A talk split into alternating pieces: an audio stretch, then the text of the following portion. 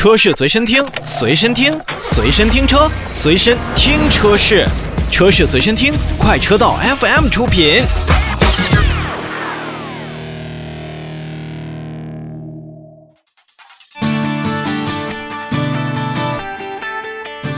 看销量，我们首先来看宝马集团。宝马集团也是在近日公布了在咱们国内市场的第三季度的业绩表现。在第三季度呢，宝马集团在国内市场表现的还算比较强劲，也创下了最佳的第三季度的业绩，共向咱们的国内用户呢交付了二十三万零六百一十二台的宝马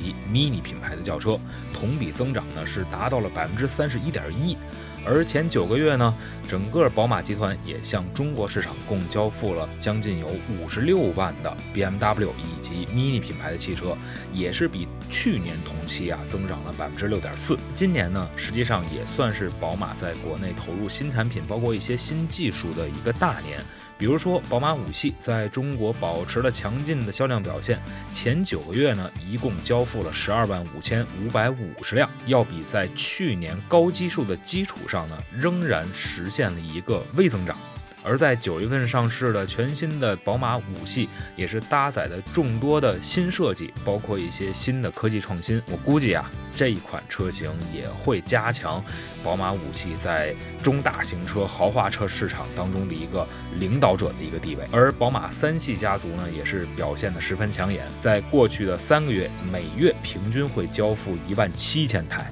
而 BMW X3 呢，则是在 SUV 领域呢，是宝马品牌卖的最好的一个。前九月份销量呢，也是将近有十万辆，达到了九万七千九百四十台，那同比也是增长了有百分之十还要多。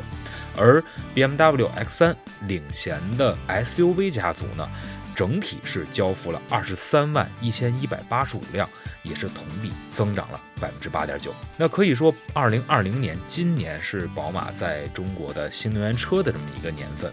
那在前不久呢，也是公布预售价格的纯电动的宝马 iX3 呢，也将进行上市。而 iX3 这款车型呢，也将开启宝马在新能源车市场当中的一个新的细分领域。嗯，比如二零二一年也会上市的 BMW 的 iNext 一个量产车型，那么也会同期让我们消费者进行呃去购买或者去了解。那目前呢，宝马集团在国内为咱们的消费者提供了大概六款的新能源车，前三季度的交付量也是比原先要增长了百分之七点四。